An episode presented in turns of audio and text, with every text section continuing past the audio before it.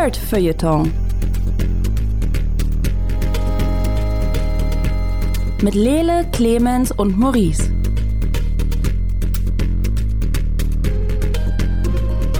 Und damit hallo, herzlich willkommen hier beim Nerd Feuilleton Podcast. Ein kleiner, feiner Podcast, bei dem wir äh, so ein bisschen über nerdige Themen reden. Wir, das sind äh, Lele Lukas. Hi Lele.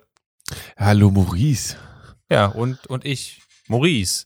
Äh, Clemens ist Ich- diese Woche nicht dabei. Ähm, was okay ist irgendwie, aber rechnen Ja. wir ihm schon böse an. Was passiert, wenn ich einfach einen anderen Namen sage beim nächsten Mal?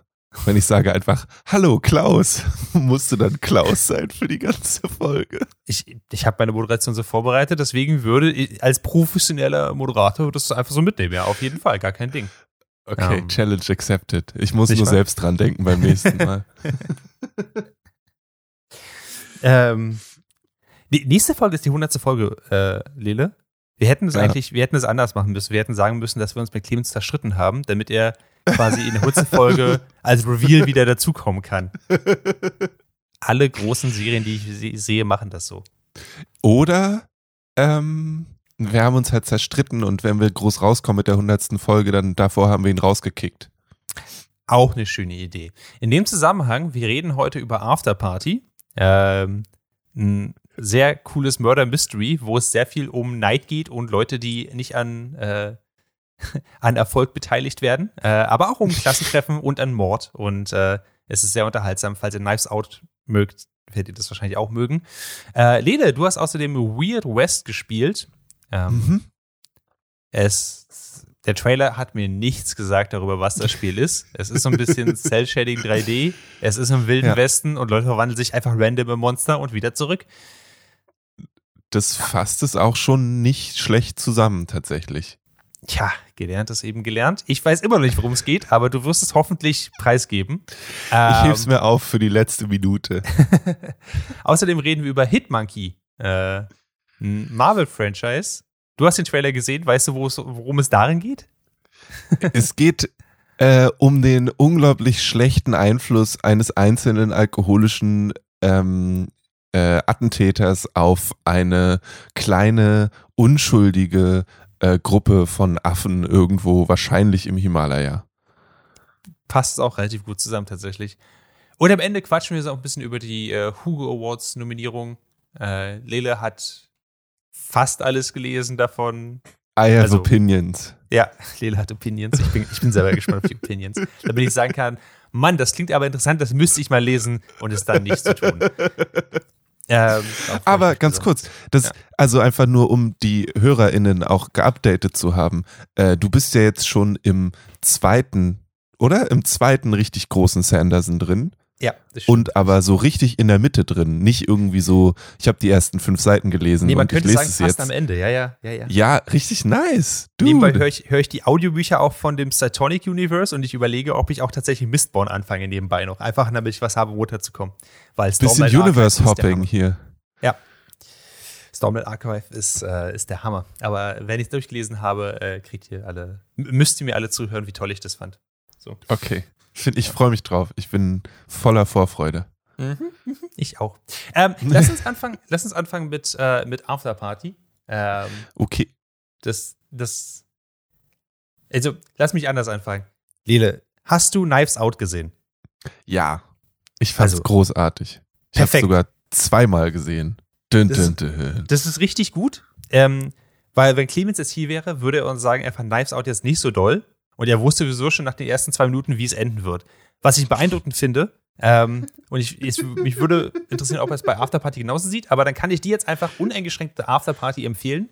Der Afterparty ist essentiell das. Man hat einen großen Ensemble-Cast, ähm, die sind ähm, alle so ein bisschen auf, auf einem denselben Set die ganze Zeit und dann wird vieles über Rückblenden erzählt und es gibt halt einen Detective, die die ganze Zeit aufklären möchte, was da eigentlich passiert ist. Aber lass mich am Anfang anfangen. Also, ähm, das ist eine Geschichte über eine Gruppe an ehemaligen Highschool äh, die äh, bei einer, bei einer Class Re Reunion dazukommen und alle haben halt verschiedene Leben jetzt geführt.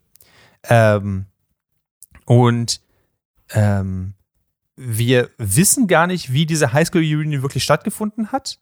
Wir wissen nur, was danach stattgefunden hat, nämlich bei der Afterparty. Sie sind dann zu einem, zu einem echt krassen äh, Anwesen gefahren, was so aber eher so sehr modern ist, nicht so klassisch schick wie bei Knives Out, sondern Mhm. halt eher eckig und modern und irgendwo an der Küste.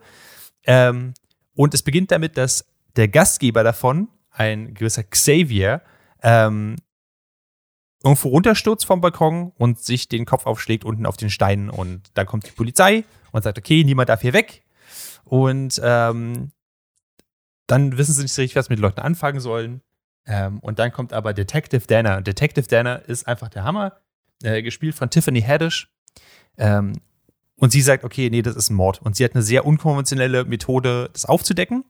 Sie interviewt die eins zu eins und sagt ihnen quasi, hey, gebt mir einfach quasi euer Gossip, eu, like dish. Ähm, und sie, äh, sie möchte den Film der Person quasi, die sie gerade interviewt oder die sie gerade verhört, irgendwie mitbekommen. Da gibt es noch so einen B-Plot, dass Detective Donner eigentlich überhaupt nicht äh, daran beteiligt sein soll. Sie, sie insertet sich einfach in diesen Fall, weil sie einfach Bock drauf hat, diese Mystery zu, äh, zu erfahren. Er hat auch einen sehr witzigen Kollegen noch dabei.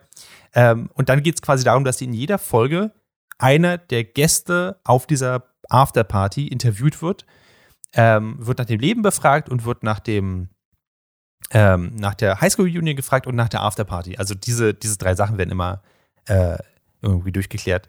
Und jetzt kommt der witzige Twist an dem Ganzen. Ähm, sie sagt ja immer, sagt mir, erzählt mir den Film eures Lebens. Ähm, jede Folge ist in einem anderen Stil gedreht. Ähm, je nachdem, also so ein wer sie bisschen. WandaVision-mäßig. So ein bisschen tatsächlich. Äh, erinn- erinnert ein bisschen daran, aber es ist stringenter. Es ist nicht so krass, dass eine Folge plötzlich in Schwarz-Weiß ist. Sie witzeln Okay. damit. Die erste Folge wird, äh, in der ersten Folge erzählt ähm, die große Künstlerin davon, wie sie es gesehen hat. Und sie sieht es halt wie so einen französischen Arthouse-Film. Ja. Mhm. Ähm, und da wird es halt auch so gezeigt für, für die Zusehenden, aber das wird eher als, als wirklich Witz abgetan. Ähm, das wird interessanter, wenn die Folgen halt weitergehen. Ähm, und einer der, ähm, der Hauptperson, Anik, ähm, der sieht sich halt so als der lovable Loser, der versucht auf der Highschool Reunion sein altes äh, Sweetheart irgendwie zu buhen und dann, dass sie zusammenkommen. Und er sieht es halt wie eine Rom-Com.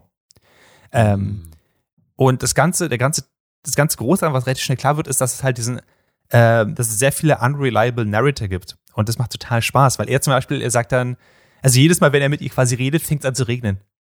Weil er dieses große Rom-Com-Payoff haben will, wo er halt im Regen seine Liebe äh, ihr gesteht. Ähm, und das ist total spannend gemacht. Ähm, vor allem, weil äh, einige davon einfach super witzig sind. Es gibt zum Beispiel, ähm, er, also Anik möchte gerne an Zoe ran und Zoe ist eigentlich noch verheiratet mit Brett. So, Mhm. äh, die haben auch zusammen ein Kind. Ähm, Oh. Und Brett und und und äh, das läuft aber alles nicht so richtig und äh, und Brad ist so ein äh, das ist glaube ich Folge 3, wenn ich mich recht entsinne und Brad ist so ein Typ, der einfach halt der trägt eine Lederjacke, der hat so ein bisschen zurückgegiertes Haar, äh, wirkt so ein bisschen doof und immer so ein bisschen super aggressiv. Und ähm, halt das erste, was passiert, wenn er halt ranfährt, ist, dass sein Name halt eingeblendet wird wie in den Fast and the Furious Movies. It's so fucking funny und er läuft halt rüber und sagt halt so, Zoe, wir müssen reden, lass uns das nochmal versuchen. Brett, du sollst zu Hause sein und uns auf unsere Haut anpassen.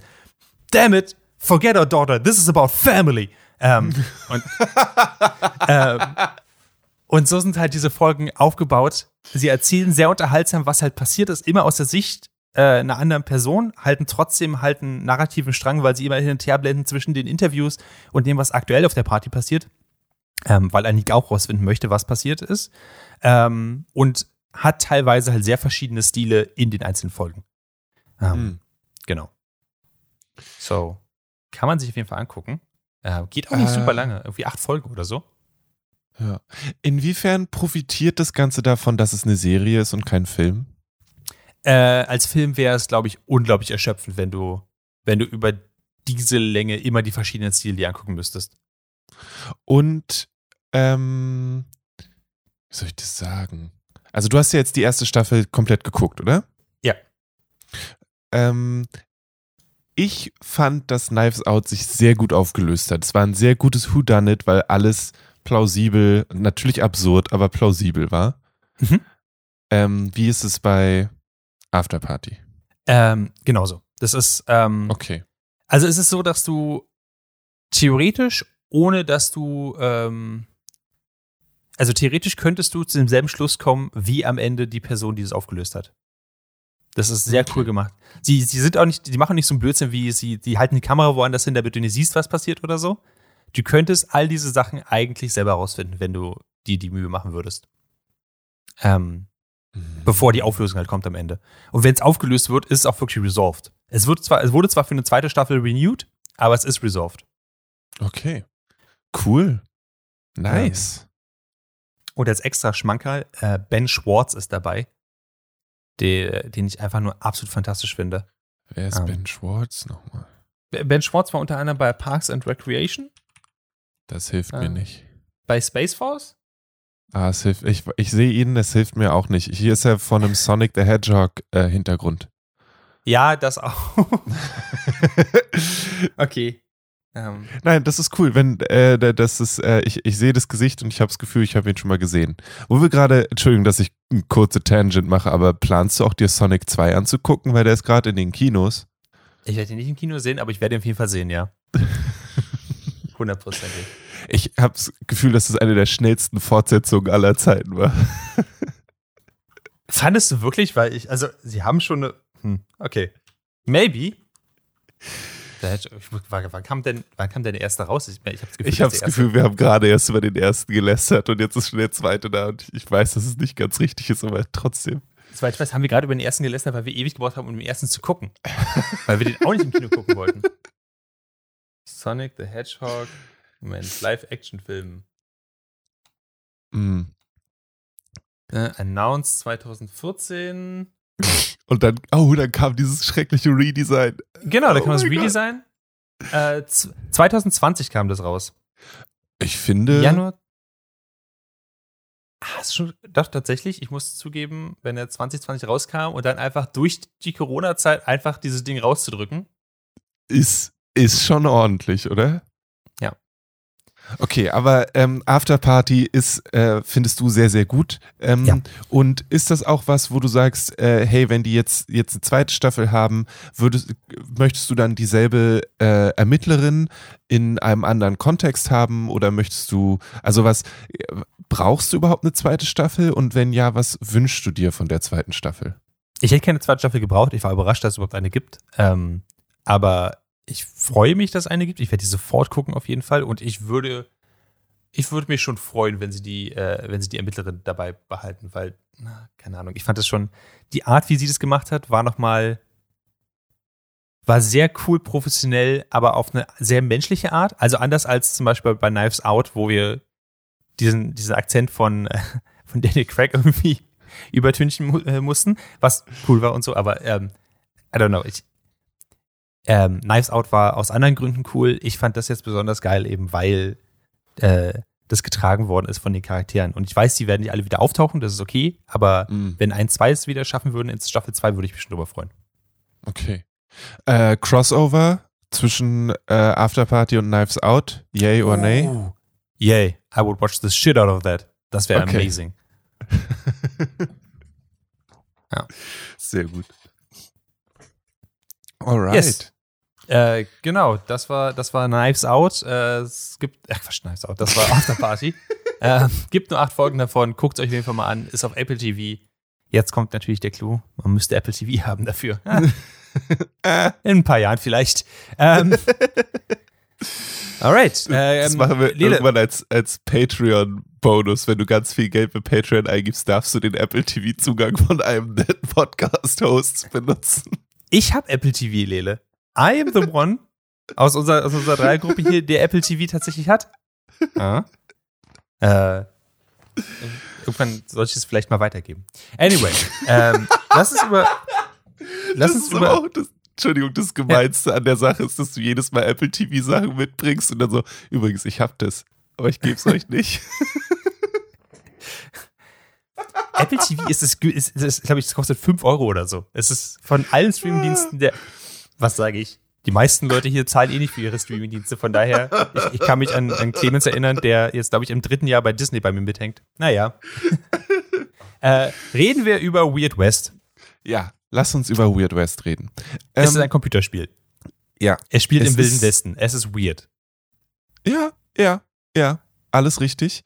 Ähm, Mhm.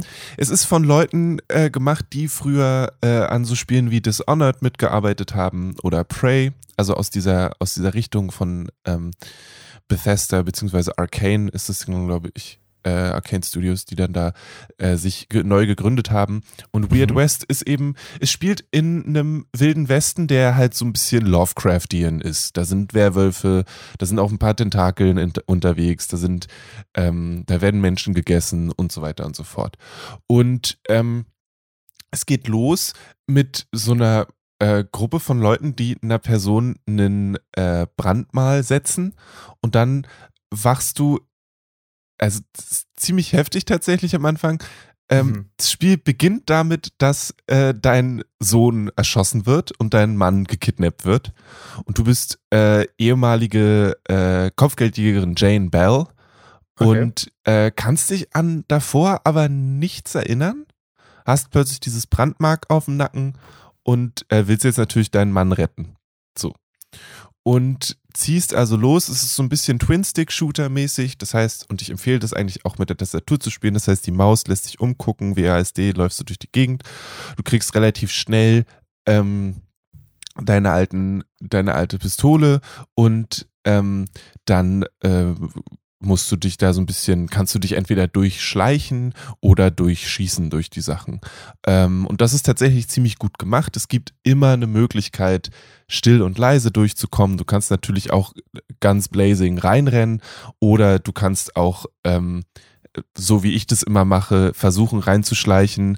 Irgendwann geht was schief und dann sterben halt alle. Und vorher Hm. knockst du sie nur aus. Mhm. So. Ähm, und es hat ein relativ dynamisches System, insofern, als dass du eine, eine Reputation hast und wenn du halt Scheiße baust, wird die schlechter, dann verkaufen dir die Leute weniger Sachen, reden weniger gerne mit dir und so weiter und so fort. Und dann entspinnt sich eine Geschichte, weil es stellt sich raus, dass es gibt die Stillwaters, eine Gang, die viele Leute kidnappt, um die an Sirenen weiterzugehen, geben, die die dann essen. Und du versuchst halt diese Bande von Stillwaters äh, auszu, also ja, denen das Handwerk zu legen und auf Mhm. dem Weg dahin ähm, läufst du durch diese Welt vom Weird West. Es gibt immer so einzelne Karten, auf denen du bist und dann kannst du, reist du zu anderen Sachen äh, und auf dem Weg können, kann was passieren oder halt auch nicht. Ähm, und es ist ziemlich cool. Also das Ding ist, es gibt fünf Kampagnen und ich bin jetzt in der dritten und muss jetzt erstmal eine Pause machen, weil ich im Prinzip das, weil sich das Spiel nicht wirklich neu, also nicht wirklich neue Sachen einfallen lässt. Es stellt sich relativ schnell raus, dass, dass es eine Sache gibt, die, also das gibt quasi eine, eine Entität, die zwischen Charakteren wechselt. Du Okay. bist also erst Jane Bell, im zweiten bist du tatsächlich ein äh, Schweinemann. Ähm, also ein Mensch, dem ein Schweinekopf aufgenäht wurde und der jetzt Bewusstsein erlangt hat. Okay. Ähm, und du musst rauskriegen, warum du das jetzt bist und äh, so weiter und so fort. Im dritten bist du ein Mitglied der Fire Nation, die inspiriert sind von ähm, einem äh, indigenen äh, äh, Volk aus den, aus den USA. Ähm, Und musst den Avatar finden. Nee, du musst Okay. den, den äh, Geist des, äh, des, der Gier, den Windigo, äh, finden und Ja. ähm, auslöschen. Wind, Aeronomel, das Äh, passt schon. äh, und die drei sind angenehm unterschiedliche Charaktere. Also es ist halt ein Schweinemann, so, den hast du halt vorher noch nie irgendwo gespielt. Aber ähm, ich persönlich habe in meinem Spielen, du kriegst halt so spezielle Fähigkeiten. Also du findest Gegenstände, die das dir dann erlauben, deine Skills höher zu machen. Und es gibt zwei Formen von Skills. Einmal gibt es Skills, die charakterspezifisch sind und einmal gibt es Sachen, die übergreifend sind. Beim Übergreifen gibt es zum Beispiel einen Sprungskill, ähm, der heißt, dass du irgendwann auch auf Häuser raufspringen kannst, was super praktisch ist, weil ein Beispiel von verschiedener Problemlösung ist, du kommst in eine Stadt und da sind die Stillwaters am Regieren und du willst in die, in die Bank rein.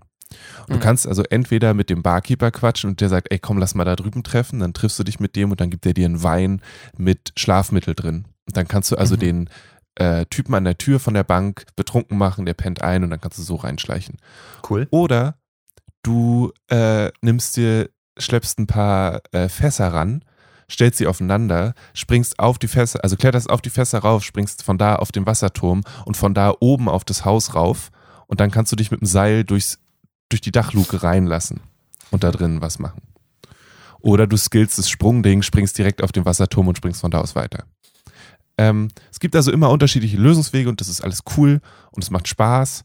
Nice. Ähm, wenn euch diese Form von Spiel eben interessiert. Also so dieses, wie gehe ich die Situation jetzt an, was kann ich für coole Sachen machen, ähm, dann sind da viele Systeme drin, die echt viel Spaß machen. So. Äh, für mich persönlich ist es so, dass ich zum Beispiel die Skills von den Charakteren nie benutzen musste oder nicht Oh. benutzt habe, weil tatsächlich, also bis auf, ich habe einen Skill regelmäßig benutzt, der sagt nämlich, wenn ich mit einer Rifle schieße, ist der erste Schuss, den ich mache, still. Mhm. Und das ist halt super praktisch, wenn du dich reinsneakst und Leute einen nach dem anderen ähm, ausschaltest. Ja. Äh, weil größtenteils für mich der Kampf ein bisschen zu hektisch ist. Du hast Ja. gesagt, es sieht ein bisschen aus wie rundenbasiert. Ich glaube, es würde tatsächlich stark davon profitieren, wenn es eher so ein XCOM-Combat wäre. Das habe ich erwartet tatsächlich. Dann war ich überrascht, dass es so ein Twin-Stick-Shooter ist. Genau, weil du hast nämlich zwischendurch auch eine Posse. Also du läufst halt auch zu dritt durch Ja. die Gegend und dann kannst Ja. du die anderen beiden aber in keiner Weise kontrollieren. Also du Ja. kannst denen unterschiedliche Waffen geben. Das heißt, wenn du denen nur eine Machete gibst, rennen die halt rein und schnetzeln. Ja. Ähm, aber mehr, kann, mehr Einfluss hast du auf die nicht. Okay.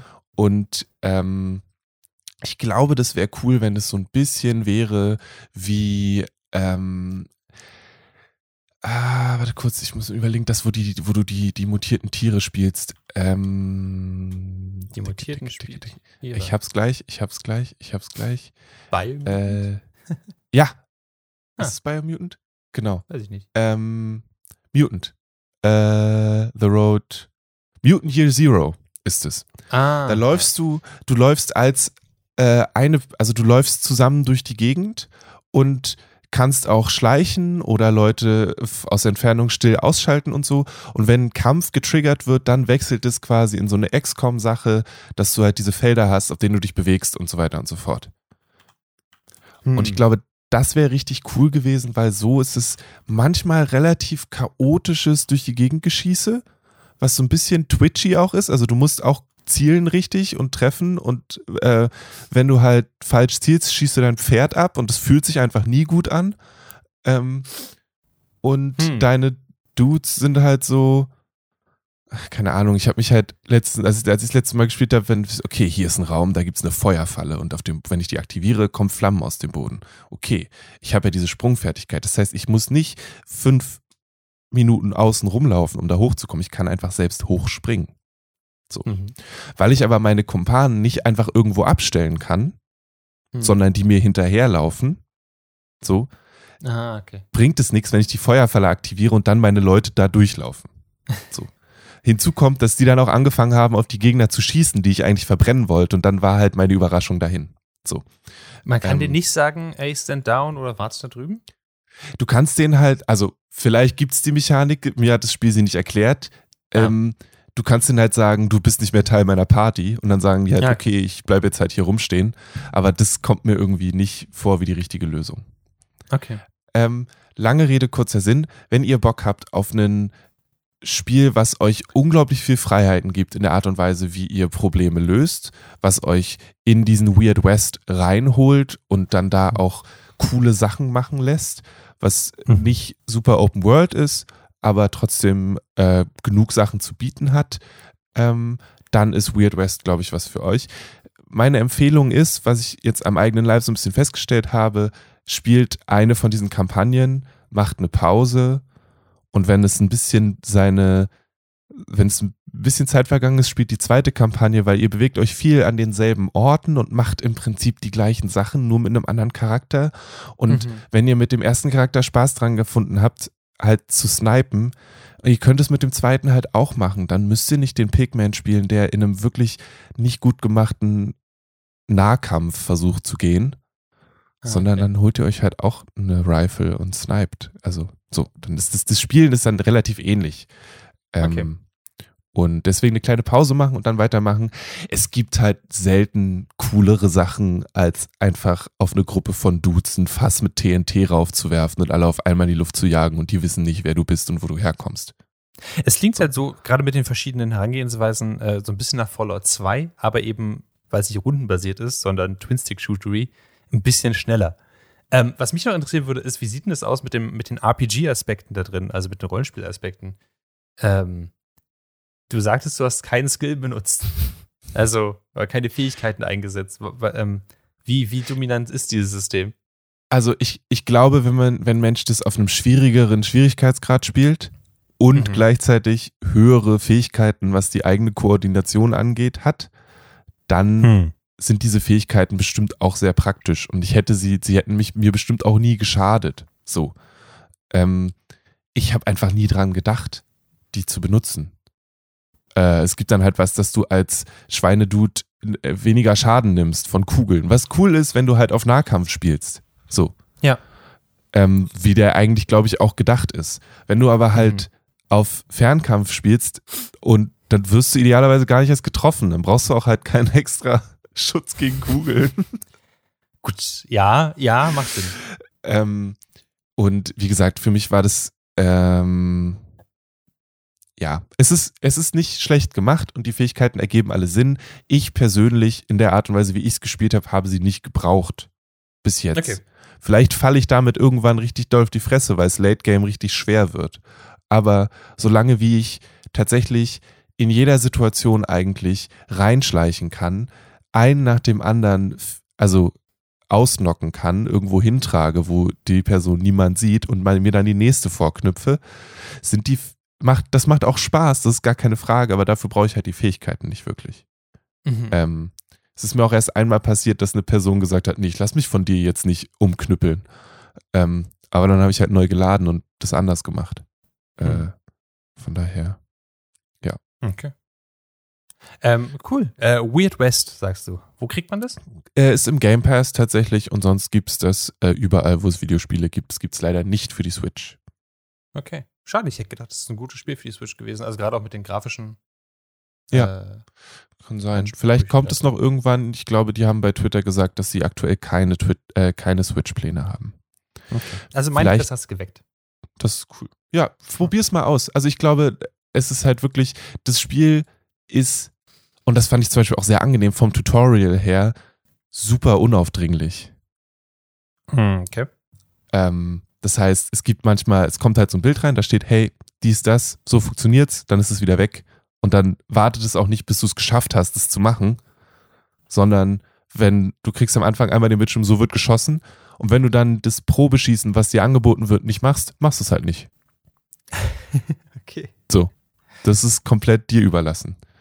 Ähm, okay. Du kannst auch äh, am Anfang deinen Sohn begraben oder halt nicht. Das ist dir überlassen. Ähm, ist fair. Ja. Kommt so eine Entscheidung im Laufe des Spiels eigentlich auf dich zurück? Also kommt der Sohn dann als, als äh, Ghoul zurück und, und beißt dir in den Hals? Oder? Das äh, ist noch nicht passiert. Es gibt äh, ja. Sachen, wo die Story sich äh, aufteilt in verschiedene nice. Sachen. Ähm, du kriegst auch immer am Ende von der Kampagne so eine Liste von Sachen, wo steht, äh, so und so hat überlebt oder du hast es geschafft, die Leute von da und da zu befreien. Es gibt einen. Ach, ähm, liebe ich ja so eine Art Vengeance-System. Das heißt, wenn du Leute halt, ähm, äh, wenn äh, Banditen bei Sachen, bei äh, Encountern abhauen, kann es sein, dass sie wiederkommen und dich jagen. Ähm, du musst zu einem Punkt einen, einen Land Deed, also den Besitz an, einem, an einer Farm, von wo klauen und wo an, zu so einem richtigen schleimigen Arsch hinbringen, damit du in der Story weiterkommst, was sich richtig eklig angefühlt hat.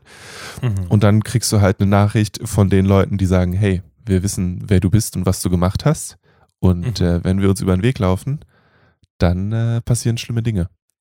Okay. Und ähm, ja. Klingt spaßig. Es ist cool. Wie gesagt, nur in äh, spielt die Kampagnen mit ein bisschen Pause dazwischen, weil sonst mh, mm, ich habe relativ schnell dann doch gelernt, dass es zwar Variationen gibt, aber jetzt auch nicht endlos viel. Alright. Ich werde versuchen, ähm. durchzusuchten.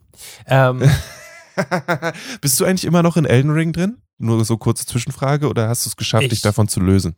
Ich hatte die letzte Woche einfach keine, keine mentalen Kapazitäten für Elden Ring und habe mich stattdessen in einem guten alten Cyberpunk 2077 zurechtgefunden. Okay. Und das ist gerade so pff, genauso slow, wie ich es gerade brauche. Aber ich würde gerne wieder einsteigen. Ich würde es gerne wenigstens einmal durchspielen. Ja. Ist immer noch Okay. sehr hübsch, aber ich bin gerade in einem Dungeon, wo mich lebendig gewordene Fäkalien angreifen und das ist so, ah. keine Dafür Ahnung, musst du auch in der. Stimmung sein, ne? Ja, Also das dafür- geht nicht da- da muss einfach man- jeden Tag. Genau, wenn da, wenn du von der Arbeit kommst, musst du sagen so, okay, und jetzt werde ich mich von Fäkalien töten lassen. So, da musst du ja wirklich Bock drauf haben. Und das habe ich gerade nicht so richtig. Ist auch, ist auch irgendwie ein bisschen problematisch bei Elden Ring, wenn du halt diese riesigen, wunderschönen Welten und toll gestalteten Gegner hast und dann hast du einfach so, okay, wenn ich durch diesen Bereich nicht durchkomme, muss ich nochmal durch dieses Rohr laufen, wo überall lebendige Scheiße an den Wänden klebt, die mich töten möchte. Hm, hm. Okay. Ja. Ich hätte nicht gedacht, dass Elden Ring tatsächlich mit lebendiger Scheiße aufwartet, aber äh, the more you know. Es, es gibt einen Dung Demon. Das ist, glaube ich, sogar ein Boss, den habe ich auch noch nicht gesehen. Oh. Genau. Ähm, lasst uns zu erfreulicheren Sachen kommen. Ähm, Hitman. Scheiße, die auf dich geworfen wird. Affen, Hitmonkey. Ähm, Hitmonkey ist eine Serie, die eigentlich auf Hulu war letzten November, da ist sie gelauncht und jetzt ist sie auf Disney Plus. Ähm, und äh, es geht um den gleichnamigen Comic-Charakter aus dem Marvel-Universum. Ich weiß nicht, ob du von ihm schon gehört hast. Hitmonkey, Lele.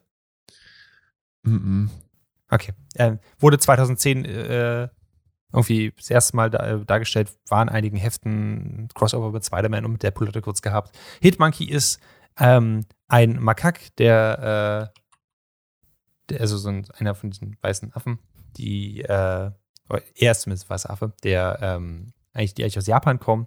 Und eigentlich möchte er dort, äh, ja, ähm, er möchte nicht unbedingt Leute umbringen, er wird dazu gedrängt. Äh, die Serie beginnt eigentlich damit, dass wir ähm, Bryce Fowler äh, folgen, äh, gesprochen von Henry Sudeikis, äh, dessen Gesicht ich irgendwo erkannte und ich es nicht genau äh, pinpointen konnte. Und dann wusste ich, ah, wir sind die Millers, alles klar.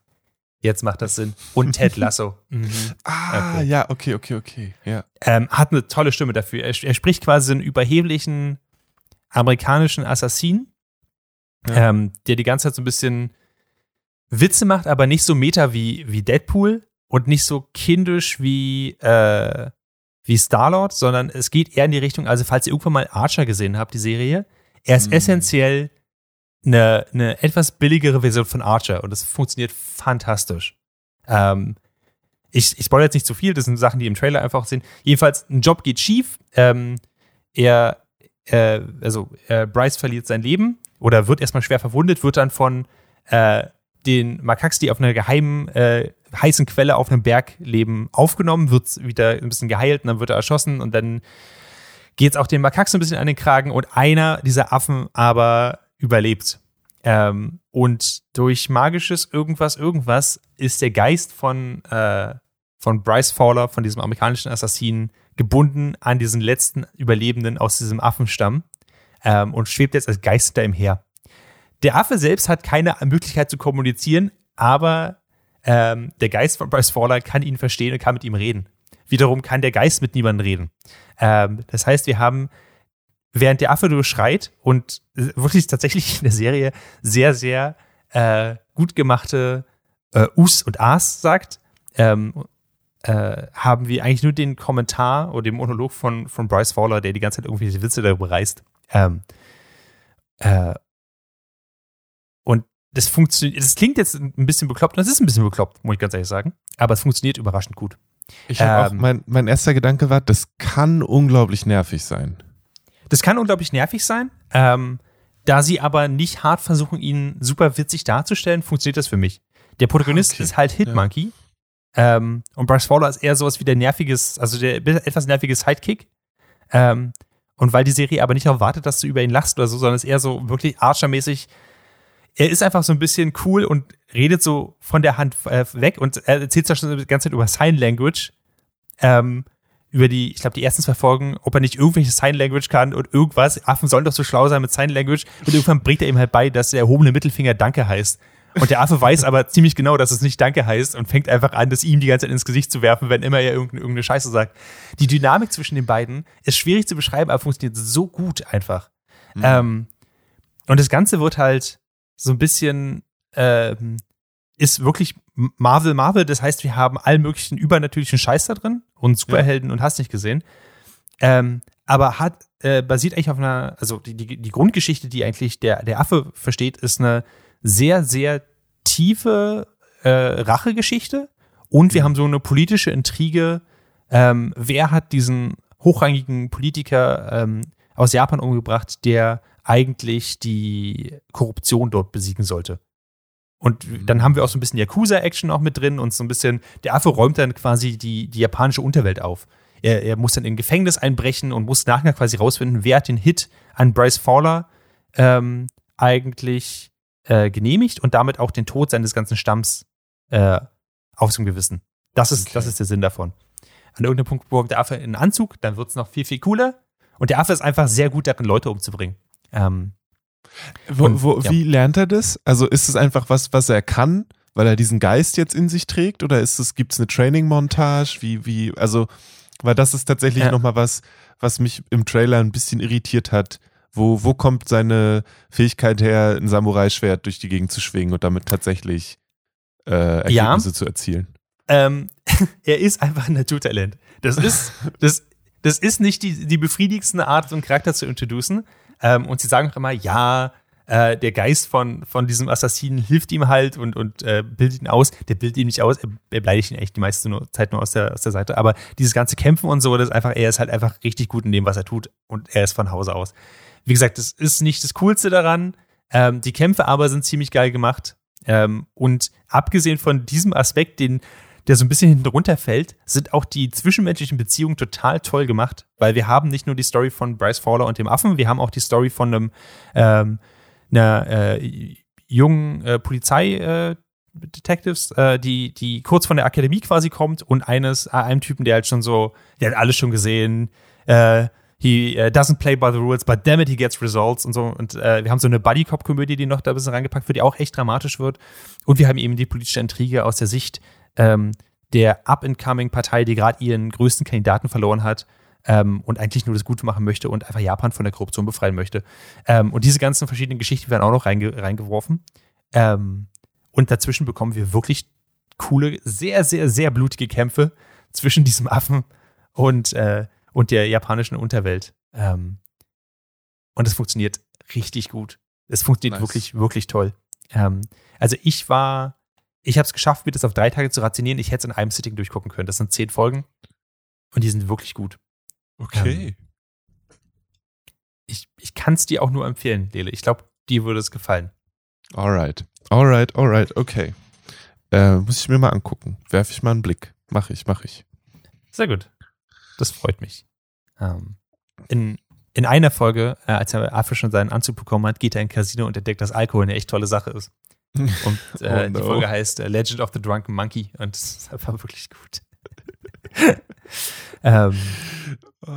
Genau. Es ist halt krass überzogen. Es hat sehr viele, äh, sehr viele hochrangige Leute dabei. George Takei zum Beispiel redet. Äh, äh, also hat eine, hat eine Sprechrolle. Äh, Olivia Mann hat eine Sprechrolle. Ellie Maki hat eine Sprechrolle. Es ist, es ist ziemlich cool. Es sind eine Menge coole Leute dabei. Okay. Nice. Ja. Alright. Also, ähm, heißt das Ganze Hitmonkey, ist bei Disney Plus. Ähm, genau. Und ja, okay. Und ist unglaublich blutig. Habe ich von der Marvel-Serie nicht, nicht erwartet, dass ich gesehen habe, dass es auch für Hulu gemacht worden ist. Aber es ist wirklich, es ist krass blutig.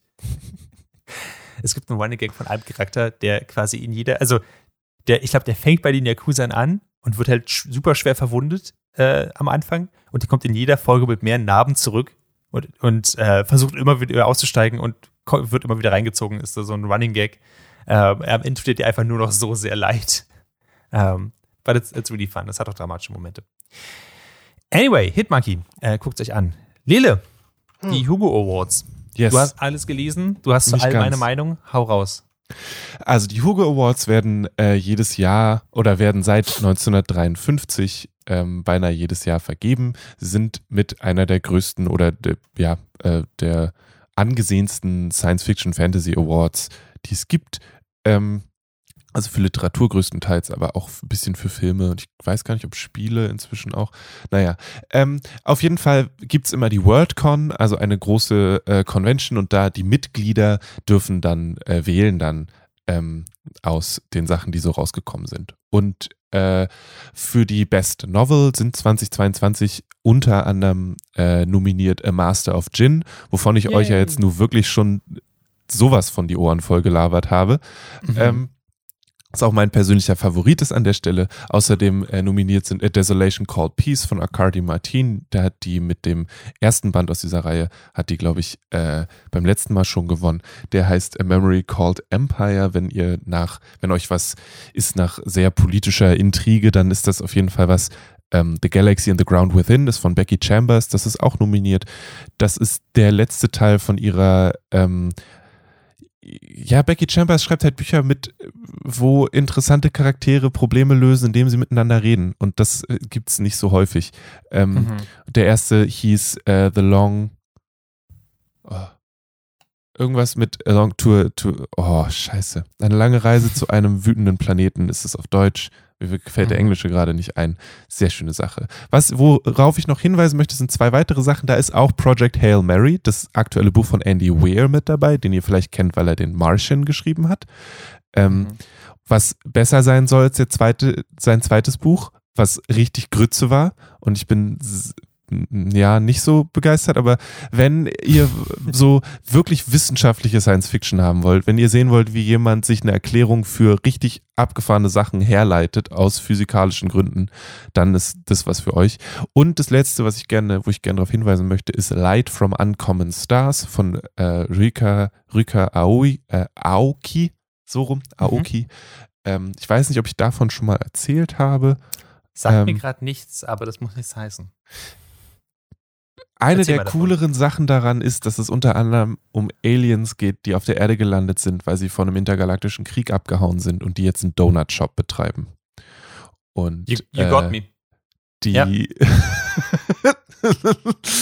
die im Laufe der Geschichte feststellen, dass einfach nur Donuts zu replizieren im Replikator nicht wirklich funktioniert, weil Donuts oder generell Gebäck braucht ein bisschen Herz, braucht ein bisschen was Eigenes und äh, dass es eine der Geschichtsstränge ist, dass sie merken, wie sie äh, diese Donuts mit ein bisschen Leben, also auf eine positive Art und Weise versetzen mhm. können.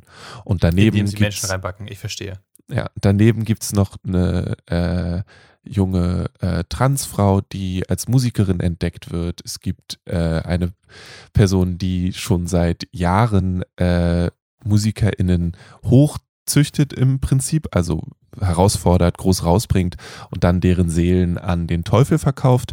Und sie braucht noch eine Seele, um ihren Deal zu erfüllen. Und dann trifft sie auf besagte Transfrau. Und dann ist die Frage, wird sie diese Seele jetzt auch benutzen oder nicht? Sehr, sehr cool gemacht.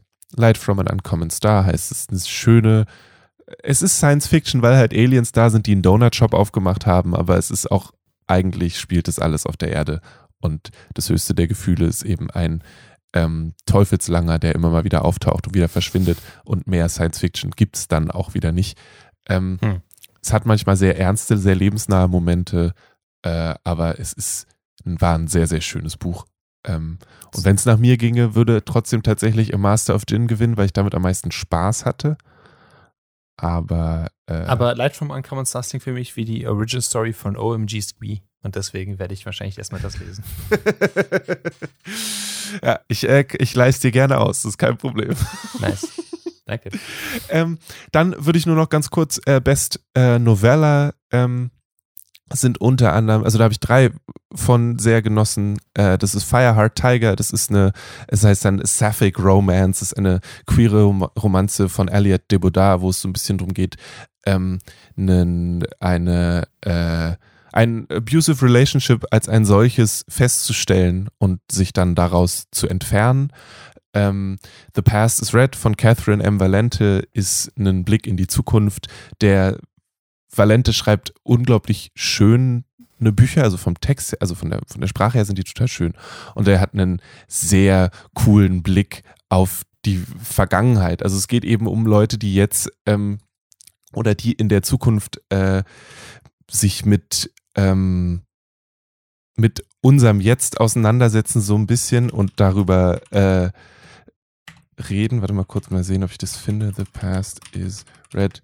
Weil es gibt nämlich, ähm, genau, die nennen nämlich uns, also die sind in der Zukunft, alles ist untergegangen, es gibt einen großen Garbage Patch, auf dem alle leben, die nennen uns Mhm. die Fuckwits.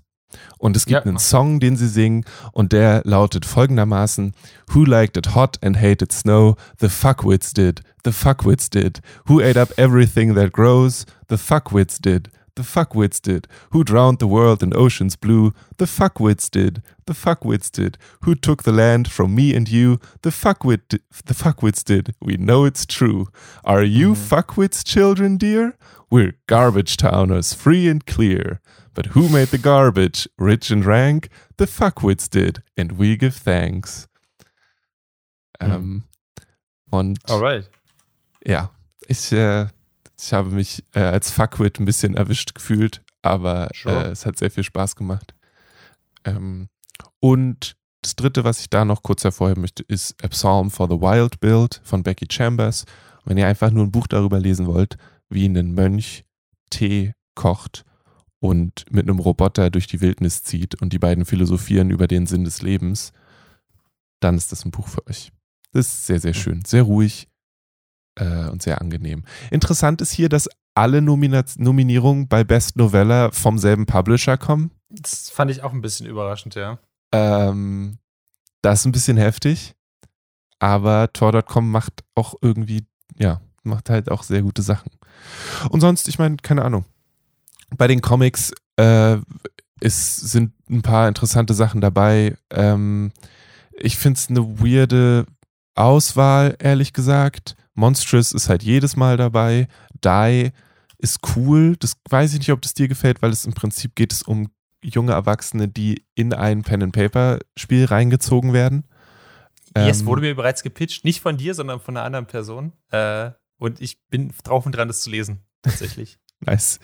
Ähm, Lore Olympus ist halt ein, ein Webtoon, denn, ja, keine Ahnung, wir verkaufen den auch auf Arbeit. Ich finde den jetzt nicht so doll. Ähm, ja, genau. Ja. Und ich weiß gar nicht, bei den Filmen ist vielleicht noch interessant, weil es immer eine sehr spezifische Auswahl ist. Bei Best Dramatic Presentation geht deine. Das wäre eine Frage an dich.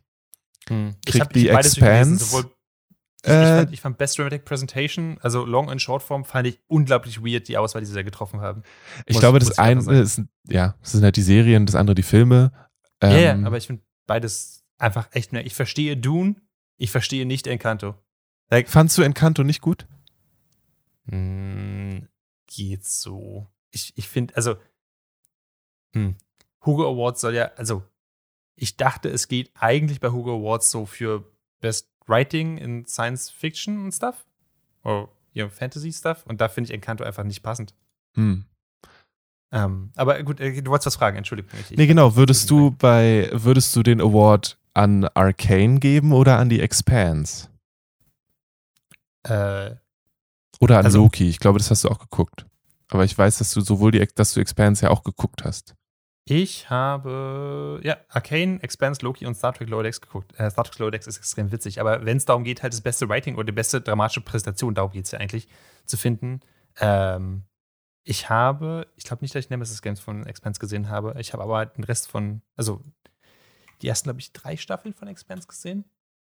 Ähm, und ich fand das, ich, I don't know, I, I really, ich mochte, ich mochte das sehr, sagen wir so. Ich fand Mhm. Arcane war auf anderen Gründen cool und ich habe sehr genossen, das zu gucken und das wird aufgrund des Stils immer bei mir bleiben. Aber ähm, wenn es darum geht, wirklich was zu präsentieren, also um dramatische Präsentation, die Story bei Arcane war halt cool, aber jetzt nicht super neu. Deswegen, ich fand Expense da deutlich besser. Warum Loki da ist, verstehe ich überhaupt nicht. Und Star Trek's Lower Decks fand ich cool und witzig, aber Ist halt Star Trek. Jetzt- Und es sind, also du darfst halt auch nicht vergessen, die Menschen, die die Sachen nominieren, sind die Menschen, die zu dieser Worldcon gehen. Ja. ähm, deswegen ist ein Star Trek da auch mit dabei und deswegen sind zum Beispiel die Comic-Auswahl, also Kieran McGillen ist immer mit dabei, Marjorie Liu ist immer mit dabei. Es ist, manchmal fällt es auf, dass es, dass es halt schon eine bestimmte Gruppe von Menschen ist, die immer wieder wählt. Ja. So, das ist nichts Schlechtes, ähm, aber dabei fallen natürlich auch ein paar Sachen hinten runter. So, und ich glaube, es gibt hm.